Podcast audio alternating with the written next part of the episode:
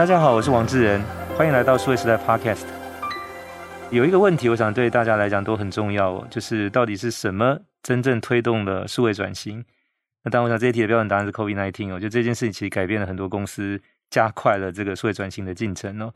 那很高兴，我们在这一期节目里面，我们请到的是台湾大车队的执行长林念真 Tracy 到我们节目来，也分享就是他们公司在过去这几年，特别是过去这两年。在数位转型这里面的很多的进展跟成果，Tracy 你好，大家好。那我想就是说，其实包括我在内，就有很多的听众其实都有叫车的经验。当然以前最早是用电话，然后后来就是用手机的这个 App。那当然这里面有很多是也是台湾大车队五五六八八的用户。那五五六八八其实在目前的市场上资料上显示是说，嗯，大概有五万多个合作的这个计程车司机跟这个可能相关的这些服务提供者。然后有六百五十万个用户，那一年大概在车资方面的这个总营业额应该是在一百七十六亿台币左右，其实是在市场上非常重要的一个 player。在四月底也是我们数位时代的未来商务展上面有请到执行长来演讲。那我想我印象特别深刻，其实你一开始就提到说，其实台湾大车队的定位它不只是一个交通运输的出行者这件事情哦。那我觉得这个其实蛮有趣的，所以我想也是要先请 Tracy 这边来分享，就是说，那你们看到的这个交通出行，那特别从台湾大车队的角度来看，就是现在跟未来的发展会是什么呢？嗯，好。我们其实二十几年前开始就是以计程车媒合起家，但是其实董事长在 Day One 就讲很清楚，我们不是一个交通运输的产业在发展，其实我们是围绕着人的生活去发展，只不过我们是从交通这个领域做切入，所以最一开始做交通这个领域也是希望说大家想要快速可以得到车子，那我们希望说六分钟内我们的服务就可以到你面前，所以有什么样的东西可以做到这件事情，所以为什么近年我们开始做的是生活媒合？因为我们透过 App，我们希望可以在最快速度，可以在手机上就帮你媒合，然后完成你的不管是食衣住行的所有的呃需求。所以出发点是从交通开始没有错，可是因为其实人的需求不是只有交通而已，所以我们开始会往生活周边，包含洗衣啊、居家清洁等等的，去让我们的会员他在这个生活上可以更便利。逻辑上是用这个方式来去做设计跟规划的。所以我想，那当然从这个角度来看，就是说你们有一个相对庞大的六百五十万的用户，然后这个出行服务其实也算运作的相当的流畅。所以在这个基础之上，再去增加新的服务进来，就像叠积木一样。我想这个是一个蛮合理的一个思考哦。但是往往我想也需要有一些可能外在的一些推力或者变化，能够加速这个事情的发展。那我特别想请教是说，因为像去年大概从五月中开始，一直到大概陆续八月底，中间的这段时间是因为疫情升级的关系，会造成就是多数人其实是在家学习或工作，嗯，也比较少出门哦。那这个当然对于营收来说，其实冲击蛮大的。嗯，去年大概你们的营收应该是大概有掉了七成左右哦。嗯，从这个角度来看，就是说那当时是怎么去回应像这样的一个变化，然后同时是说怎么样去调整。发展就是刚才 Tracy 提到，就是说你们希望能够不只是出行，嗯，能够再往其他的服务去整合，嗯嗯，对，所以其实疫情那段时间，其实计程车的需求量是下降非常多，所以但是也因为疫情，我们发现消费者行为也在改变，例如说我们透过 App 叫车的比例已经拉到七十 percent 了，从可能五六十拉到七十。那第二块就是非现金的比例也拉到了五十个 percent 左右，从原来三十几，所以其实整个疫情影响到所有消费者在叫车的这个行为。那这个叫车行为的改变，其实某个程度对大车队来说的话，我们也就是获取到了非常多宝贵的 data。那接下来要做一个平台经济或生活媒合的话，其实更了解你的用户需求，从 data 这方面取得是非常重要的。那这是一个，第二个就是在呃做生活媒合平台之前。其实大车队就已经有很多多角化的经营，只是现在它并没有完整的整合在同一支的 App 上面。所以在疫情这段时间，对于集团的营收来说，虽然计程车这一块的生意掉的非常多，可是我们在不管是摩托车的快递服务，还有洗衣的服务，还有居家清洁的服务，其实都是需求大幅提升的。所以对集团多角化经营来说，我们也看到这件事情的重要性，尤其在疫情这段时间。那也为什么加速现在公司不管在数位转型的推动，或者是整个多角化经营进而到现在 Super App 这件事情，会让公司更有这个决心跟魄力，说我们应该要往这个方向前进。所以今年我们也把这个 Online 这个平台公司做个切割出来，然后呃，我这边会用这个 Data 或者是 AI 的这几个的工具，去加速 Drive 这个公司的转型。那现在就说，我想当去年那个疫情冲击虽然大，但是其实也。带来一些就是加速去推动要改变的这个决心，以及加快那个脚步哦。那现在就是说，刚才也提到，是包含就是除了这个轿车服务之外，就包含像衣服送洗，嗯，或者居家来这边到家里去做清洁、保洁这一块，就是那现在非轿车服务可能占的营收比重大概到多少？呃，现在还不高，大概可能呃八不到十趴吧，不高不高。OK，但是将来可能这一块应该预计还会一方面会再有新的服务再进来，另外一个它应该占营收比重会再持续在上升哦。没错没错，现在现阶段就是集团内现有的服务会先把它整合上来到这个 App，那接下来我会希望做到是把我的平台开放，就是说所有第三方的 partner 如果有兴趣，然后一起共同服务我六百五十万会员的话，我都很欢迎大家来加入我这个平台，然后我把这个生态圈打造出来之后，我就希望。大家可以一起进来，因为现在其实都是这异业联盟的，就是强强联手的一个时代，所以我觉得所有东西都是自己做也很不 make sense。第一个就是每一个专业都有它的 domain know-how，如果你要自己做，还不如找一个 partner 来合作。那第二个就是说，现阶段我们在看，就是你要打造一个 app，有六百五十万的会员，你要花到非常多的钱。还有时间，所以对于一个有这个想法的人，或者有这个服务的提供者，他去找一个平台加入，会比他自己重新打造一个来更有更有效益一点。所以这是为什么我们在做这个 Super App 的时候，我们的起心动念是共同建造一个生态圈，而不是单打独斗。那当然，我想这个做法，其实我们在看到的所谓平台，可能更多就是说，像国外的一些可能过去的平台来讲，可能操作这方面比较成熟。那以前我们在台湾比较熟悉的做法是说，大家如果能赚钱，都希望关起门来自己赚哦。嗯。那你当这个英文来讲，所谓 wall garden 就是把围墙 围起来，里面花园很漂亮，但是外面其实隔着围墙是看不到的。但你现在是等于是这个做法是把这个门打开，甚至把围墙拆掉了。对。就是不但大家能看到围墙里面的这些花花草草，甚至是说，如果我有兴趣，我也可以带我的种子、我的植物进来这边种。对真的这个其实是一个蛮不一样的想法哦。对。那所以当时就是怎么会有一个？但我想就是去推广多角化业务，这个是一个合理的方向。但是以往比较多数的公司会说，那我就自己来做。嗯。但你们现在方式是我把它变成一个平台，我把我把大门跟围墙都拆掉。对。就是怎么会有这个想法？就是在推行的过程有没有碰到什么样的一些困难？了解了解。因为其实我们公司以前也是自己做，所以我们有自己成立了一些新兴的部门。然后去尝试一点点投资，那可是这种东西，我觉得有两个问题。第一个就是你小小投资，它就小小的亏钱，所以大家也不痛不痒。然后当你觉得要花大钱的时候，公司有一点痛。所以我觉得台湾就中小型企业比较多，你叫。老板一下要投资很大的钱是有一点难的，所以就会变成小小的部门、小小的投资，然后最后不了了之的结束。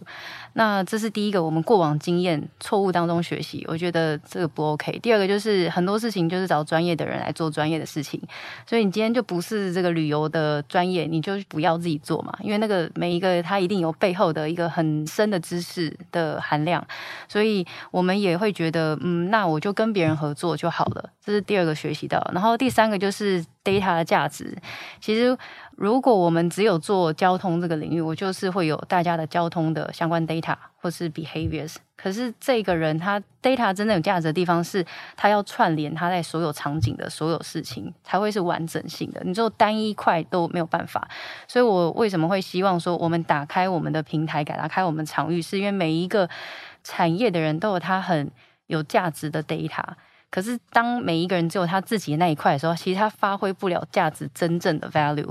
所以我们希望是透过这样子合作，先把我自己打开，我也不要说，哎，你来跟我，然后我还是把我自己守住，这样没有办法。我就把我自己打开，然后大家一起进来之后，去看这个价值，呃，data 里面产生可以新的价值，我觉得那比较有趣一点。嗯哼，对，大概是这样。那现在就是说，还会再新增进来的服务，我之前听到是说，包括像可能将来，比如老人。特别是独居老人，可能要到医院去看诊，对，也可以叫车，然后帮忙去接送到医院，然后再送回家这样子。对，对，对，这块就是我们虽然我们要做这个生活媒和平台，但是交通领域这个部分，我们觉得还可以再做得更细致、跟更深化一点，所以。之后五五六八八就不会是只有 A 点送到 B 点这样了，我们会在这个 A 到 B 点里面去设计不同的族群或不同 TA 他们的需求。所以像刚刚讲的，针对银发族，他有银发族的需求，可能他的车子不能太高，修旅车不好上下车，可能有要出去看病、拿药、慢性病等等，那我们可以陪病就诊，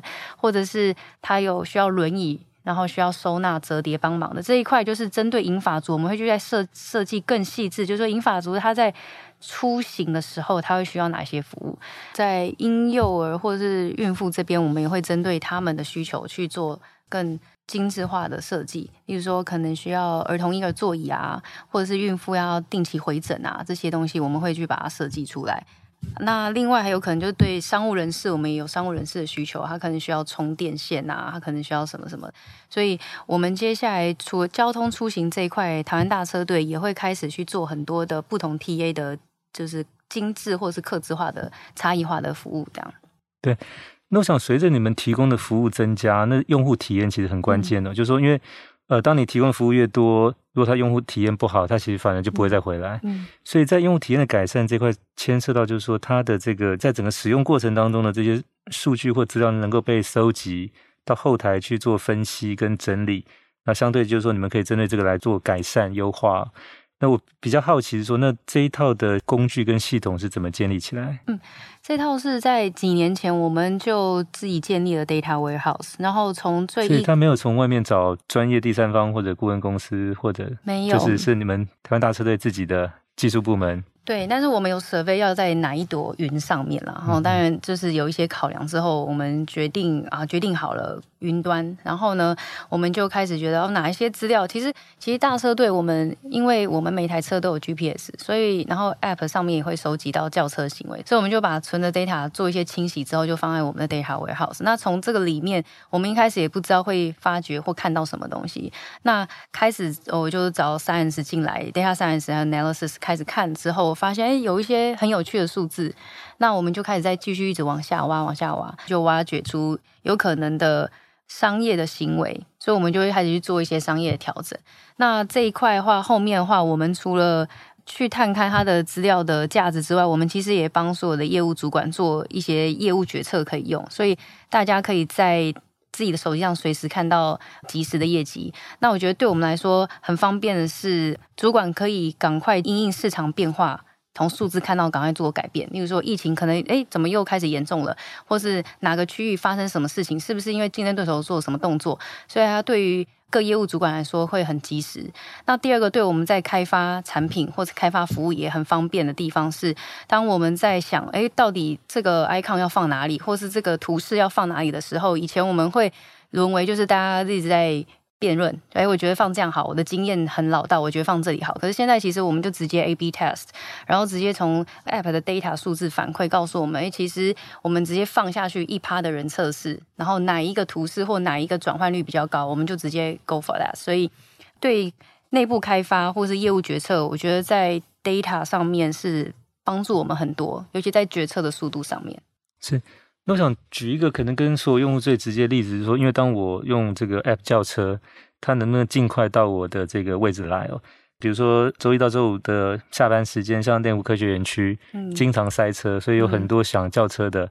可能不容易叫到。但其实有很多空车，他也不知道到哪里去载客人哦。类似像这一种，我想就是说，那怎么去解决像这样的问题？嗯。所以我们在去年底的时候推出一个 machine learning，我们第一个模型，它叫做 AI 预测轿车热点。就我们开发我们自己的第一个 machine learning。那那个东西是因为我们从数据发现，大部分司机都知道下班时间内科会塞车，会有固定在哪几家公司门口？没错，没错。所以很多司机反而过去，所以那一刻为什么会塞车，也一部分原因可能是这样。所以我们要去疏通，或是真正做到调度这件事情。那其实司机不知道那个时候哪边会有客人。那我就从我的 data 里面，我发现其实在往上内湖路过环山路那边，其实有很多的轿车的需求，所以我要及时告诉我司机。但是我觉得做到及时还不够，是因为当你及时告诉司机，司机开过去的时候，客人就走了，因为轿车的需求是发生在两两三分钟内。就要被满足的，所以我们要做到是预测。所以我开发的这套 machine learning，它就可以预测下十五分钟可能的乘客会在哪里上车。那这个东西就是糅合我以前旧的历史资料，加上一些 open data，包含天气，然后活动，然后转运时间等等等等，然后我就可以推算出来。那那一套我觉得还蛮不错，是透过演算网在算，我们的准确率大概有九十五趴以上，所以。可以某个程度去告诉司机说：“诶，你到那个地方去，因为那地方有客人，而且同时在那个区域的司机人数是少的，所以他不会告诉你内科是热的，因为那边很多司机了。我就会告诉你内科其实是不是 hot zone，是往上一点的地方是。所以从数据这边衍生的第一个产品模型是这一块。那我觉得帮司机最有效的第一个，这个最好的就是身为一个平台的话，我们可以让司机跟乘客互相等待时间变短。”因为我可以提早告诉司机往那边去移动了，所以这是第一个用户体验会很好，因为他觉得诶好像等六分钟以内就好了，以前要等很久，现在很快了。然后第二个就是司机的收入会增加，因为他不用空绕，不用一直边绕绕绕哪边有客人，因为他的油耗降低，所以他的成本就下降了。所以我觉得从这个数据里面挖掘到了这个价值，然后。做的这个产品，让平台的两边都可以受益，我觉得这是一个非常兴奋的事情。是对这个对于乘客来讲，当这个体验是增加，因为它缩短轿车的时间；那对司机来讲，这个收入增加，当它配合度也高。那看起来是一个 happy ending for everyone，但是就是这个过程当中，就是我不晓得，就是说你们从开发然后到应用。就是他是要去解决哪些问题呢？因为毕竟就是说，可能在一般包含我的印象里面，就是说，可能出行服务它还是一个比较传统的。但是刚才这个执行长 Tracy 这边的描述，他其实现在已经有很多是用所谓的 AI 的方式，或者是数据处理的方式来解决。就是但这两件事可能对一般人来讲，它比较难连接在一起。所以不晓得说，在这个推动或者说导入的过程当中，是不是有什么样比较大的问题或者困难要克服呢？就这个产品的话，我觉得比较难的地方会是在资料理清啊，跟清洗。然后因为这个模型其实很有趣，刚好遇到疫情，所以那疫情也会影响到模型的准确率。所以我觉得那一段的难关是在我的数据部门的同仁。他必须要非常辛苦去 try 跟 tune 这个模型，那可是，在导入的时候，其实司机也有一个声音，就是他会觉得我开车开了十几二十年，你有比我还要清楚哪边有客人吗？所以其实一般来说，呃，年资很长的司机不太愿意接受这个科技产品，那反而是新进这个产业的司机，他是。完全就是小白，所以他就觉得哇，我不知道客人在哪边，然后有这个东西太棒了，太棒了。所以我们其实一开始也没有强迫所有司机，我们就说啊，我们就放在那边，你就参考参考嘛。那新的司机依赖度会很高，然后慢慢的，我们其实透过数据，我们也去找到一群司机，他很有趣，他是工时很长，可是他收入很低。我们会觉得，诶，这样子的司机，他其实是有意愿赚钱的，因为他投入很多的时间。我们就觉得这群人需要帮助，我就主动跟这些司机联络说：“诶，我们现在有个课程叫做跑车达人，你要不要来上课？我教你怎么样可以赚更多钱。”那那些司机就有意愿，然后就来。来了之后呢，上完课之后，他就哦很好用，就实际去跑了，营收也增加了。我们就把这个 data 再 share 给其他的司机，所以慢慢的大家会觉得说：“哎，这个工具跟他没拜哦，把气跨买这样子。嗯”所以这个导入我觉得还蛮有趣的故事是这个，嗯、是。那刚才也提到是说，那在这个基础之上，特别是用户基础之上，还有一些新的服务要加进来，特别是用平台的方式，所以等于说不是从台湾大车队自己来去想，而是说可能其他业者可以带着 proposal 方案来找你们谈，如果合适就可以加进来这样子。嗯，那所以就变成说，他从一个可能我们比较简单认识的一个叫车服务的 app，要发展成 Tracy 一开始描述所谓的 super app。对，那我不晓得在这个过程当中，是不是也做过一些同业的一些竞争跟分析的比较，包含可能像国外，比如说像美国的，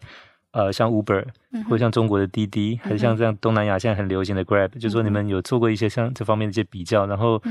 呃，如果有的话，可能比较出来，可能对台湾大车队来讲，就是有看到什么样的一些空间跟机会，是比较适合我们在台湾这边可以去切入操作的。嗯，呃，刚好这几家海外都，我们都也有做过研究啊。那我们是先把 Grab 拿来做 sample，是因为它除了轿车，它也是轿车起家，一开始轿车做得非常好，然后慢慢的往生活去。去迈进，所以我们觉得这个 sample 是可以来学习，因为它不是 day one 就是完整的 super app，那只是说他们的那个转型的速度稍微快一点，所以大家会觉得哦，它打开就是一个什么服务都有。但大车队的差异是在我们是轿车起家，然后但是轿车这个品牌印象太久太久，我现在要开始转生活服务这件事情，对于一般的用户，我们的用户来说是一个很陌生的，所以对我们来讲，我们觉得机会是。其实消费者他的生活需求是需要有人服务的。那如果呢？但现在大家生活很忙碌，所以如果你可以有一个平台跟帮他解决他所有的烦恼的话，那就太完美了。所以我觉得我们看到机会是这个。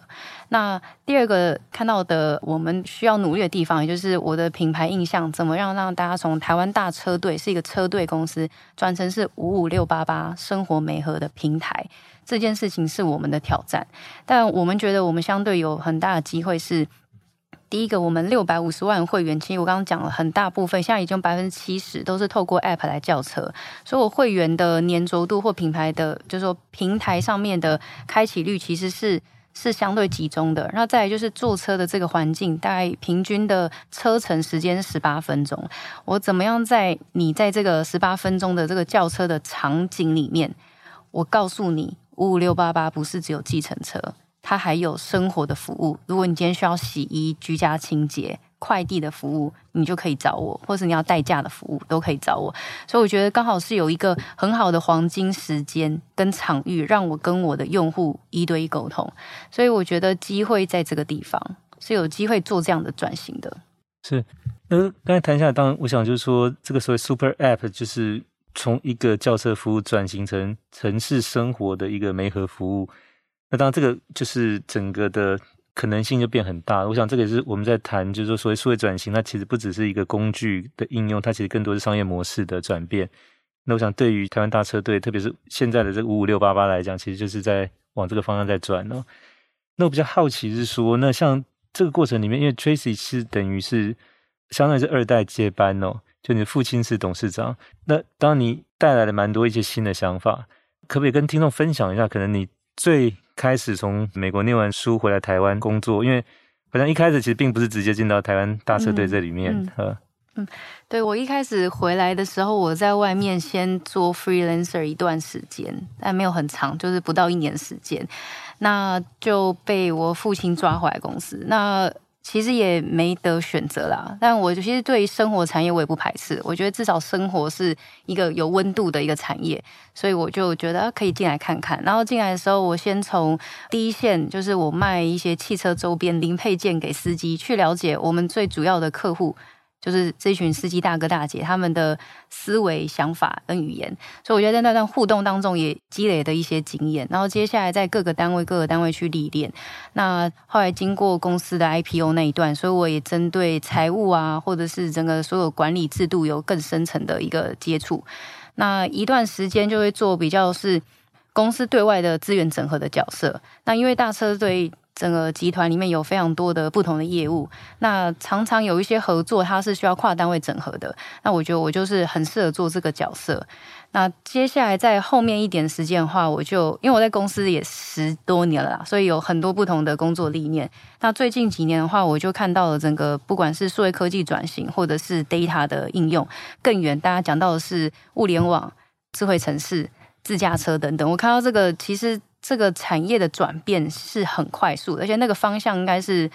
不用怀疑的。所以我希望说，在更早一点，大车队应该要做一些布局。所以我觉得 data 会是一个很重要的切入点。所以我在三年多前的时候，我就建了我们自己的数据部门，然后建 data warehouse。从里面，我希望开始，不管是收集、研究、了解，可以衍生到后面的整个产业环境的变化。是因为 Tracy 其实刚进台湾大车队的时候，也从福利部开始，嗯，刚才提到卖这些配件，包括卖机油给这些司机，嗯嗯，对，所以对他们其实不陌生哦，就是也有一个打交道的过程。那、嗯、后来在经由不同的部门，包括像财会等等这些历练，参与的也是上市前的规划。所以我想就是说，对公司的这个发展或者整个一路其实是清楚的，大概历经了十一到十二年的时间，然后现在接手这个执行长的工作，然后帮忙把一些就是更多的一些像刚才谈到的这种。建立工具系统去挖掘数据的价值，嗯，把它能够发挥出来。那你们接触到的比较多，像这些，比如说计程车司机，嗯，那相对的，就是他还是一些可能比较有过去做事习惯的这群工作者。那现在这些新的科技的技术应用，我想当然就是说对他来讲比较实际的说，他的收入是可以增加，嗯、或者说他可能相对工作可以更有效率。嗯，但是怎么样让他们可以配合，或者说可能理解这个整个背后的一个想法，这个其实是。不容易的事情哦，对，对，这个非常难。其实我们二十年在这个过程里面，我们的线下的管理跟制度其实是非常有一套的。我们有一群非常专业团队在做这件事，很难一朝一夕或是一个什么好方法就可以告诉大家，是不断的累积。所以，我们其实内部有非常非常多的教育训练，大大小小不同的课程，可能是跟系统操作的，或者是有人想要学一些语言的，我们也可以教。教你日文，教你英文，你接到有一些外国客人该怎么办，然后等等，所以我们非常多的课程，然后所以对董事长或是总经理他们一直在讲，他说其实人跟人相处就是这样，你不要强迫人家说你一定要听我的，应该是要多很多的互动，然后我跟你互动互动，产生一定信任之后，你知道我今天在推任何东西，或是在导入任何的科技化的东西。不是在是在帮你，是大家一起来共好。所以其实我之前举一个例子，就是我们在车内装那个刷卡机的时候，其实很多司机开始是非常反弹的，因为他们以前收现金，可是你现在信用卡你就变得晚几天才会拿到钱，所以司机会觉得哦，我还要学操作这个路卡很麻烦呢，然后钱又那么晚拿到晚。可是有一次有一个司机，他就跟我们分享个故事，他就是停在路边三台车，他是第三台。前两台都不是台湾大车队的，然后就远远看到个小姐穿高跟鞋哦，都好跑过来，但跳过前两台车就直接跳上他的车。那司机大哥就很好奇说：“哎，小姐你怎么穿高跟鞋很辛苦，大包小包，你怎么前面那还不坐要坐我的？”然后小姐就说：“因为你有刷卡机。”就这样，所以其实这个故事后来我们也把它当做教育训练的 case，跟所有司机分享说，其实这个部分真的是可以增加你品牌差异化，然后增加你客人的量。这样的一个公司的转型，从一个传统的轿车服务到城市生活服务，从过去习惯大家是用纯粹的电话或者手机，嗯、到现在就是变成一个 super app。嗯，其实背后有很多的事情必须提前准备，甚至要到位，后面的事情才会发生哦。目前大概是非轿车类的服务大概是占到百分之八，当然希望这一块是可以持续提升哦。嗯、那 Tracy 这边有没有预期到，是说可能让这个比重可以再往下成长？可能比较大，因为我想 COVID-19 是一个大的推力，就是那，但它不一定能持续很长时间。的下一个可能这个成长的动力来源可能会来自哪里呢？嗯，如果是我们现在有的生活美好的话，其实现在第一个我我觉得它会是搭配。我们在 App 上的使，就是我一直强调的是使用者体验好不好？那我现在先做的是洗衣的服务，因为刚好也是因为疫情的关系，大家会注重就是衣服的清洁。那第二个就是当然，因为洗衣是我们自己的子公司啊，所以它的工厂就在那个地方的，然后产能利用率还没拉高嘛，所以我用一个就是比较以商业来做分析的话，它会是我第一个要主打的。我第一步要做的是先把我集团里面的资源做整合。那同时呢，我也就是开放大家可以 join 参加我这个平台，然后我把我的会员开放出来，所以这边我就没有特别局限说接下来的成长动能可能是什么，我我觉得很难想象。但是就是这个就是我觉得有趣的地方就是这样，当你有一个平台建在那个地方的话，它不会它不会一天就没有，它不会一天就不见。那你怎么样去在里面把流量做转换，然后跟导流，那个就是另外一个技术。那这个一切，我觉得呃，悲伤就是我第一个，我会员的呃行为我都会贴标签，所以我会越来越了解我的用户。当时间的累积或是服务项目越多，我只会越了解我的用户。所以当我越了解一个人，我我其实可以跟他互动或做的生意就会更多。所以我觉得这个平台它是一个嗯价值累积型的。它不会是，而今天跟你做完一笔生意，明天就没有，它是一个累积的。那当我们在做的事，其实品牌还有一块就是各年龄层，我刚刚说有全龄化的服务，所以我们在。年轻这边我们也会有些琢磨。当年轻的时候，你可能不会坐计程车，可是你可能会其他什么服务？你可能在我这边有有旅游需求，有什么需求？那当你年纪渐长的时候，你就会对这品牌印象有，你会觉得哦，诶，我要叫计程车的，我我需要居家清洁的，我自己开始成家立业了，那我就在这个里面，在这个生态圈里面去找有没有可以满足我的。所以。这个生态圈有趣就会在这里，它会自己自成一格，然后在里面自给自足。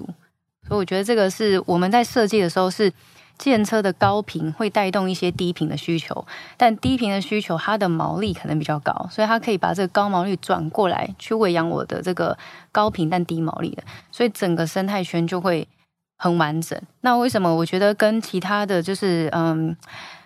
国际型或者说海外有一些集团他们在做补贴很大的策略思维不同的地方在这里，就是我们希望做的一个 business model，它是。它是可以获利的，它不是一直拿投资人钱烧烧烧烧，有一天今天你没有钱烧了，像 Uber 一样，Lyft 出来补贴客人又过去了，那永远都是这个样子，所以它不是一个健康的商业的模式。所以我们做的这个设计的方式是在这个里面，我的补贴可能是来自于第三方，所以对消费者来说，我可能坐一趟车我都不用钱。像我们现在数字看，就是今年大概就是已经有两万趟的客人，他是。车资零元哦，那这个零元不是大车队补贴。如果你用两万趟一趟两百二的话，大概有四百多万，所以一般公司可能要付四百多万的行销费用去拉一个客人，但我零元，为什么？就是因为我跟点数公司合作、银行合作，还有各异业合作，每一个人滚出来的一些些积少成多。我们去看也发现，很多消费者他的这个行为建构之后，他的不管是客户的粘着度，或是使用的 frequency 都拉高了。大概我们看前后比，大概有增加三十 percent。他以前是没有局限哪个平台叫车的，路边拦就走，或者是什么平台就来。可是因为他在这个地方已经有一些钱在我这边了，所以他就会锁定集中消费在这个地方。所以我觉得这个还蛮有趣，就是真的这个平台建构起来的话，它会是在这里面一直。一直滚动的，对，我我想这很重要，是说，因为首先是有一群基数庞大的这个六百五十万的客户，然后它属于有不同的这个使用频率。那当然就是说，因为你平台跟这个用户数在这里，所以对其他的很多的不同的业者，因为它不管是新的服务或产品推出，都有一般所谓的获客成本，嗯、所谓的 customer acquisition cost，比如刚才提到那个信用卡，或者说其他，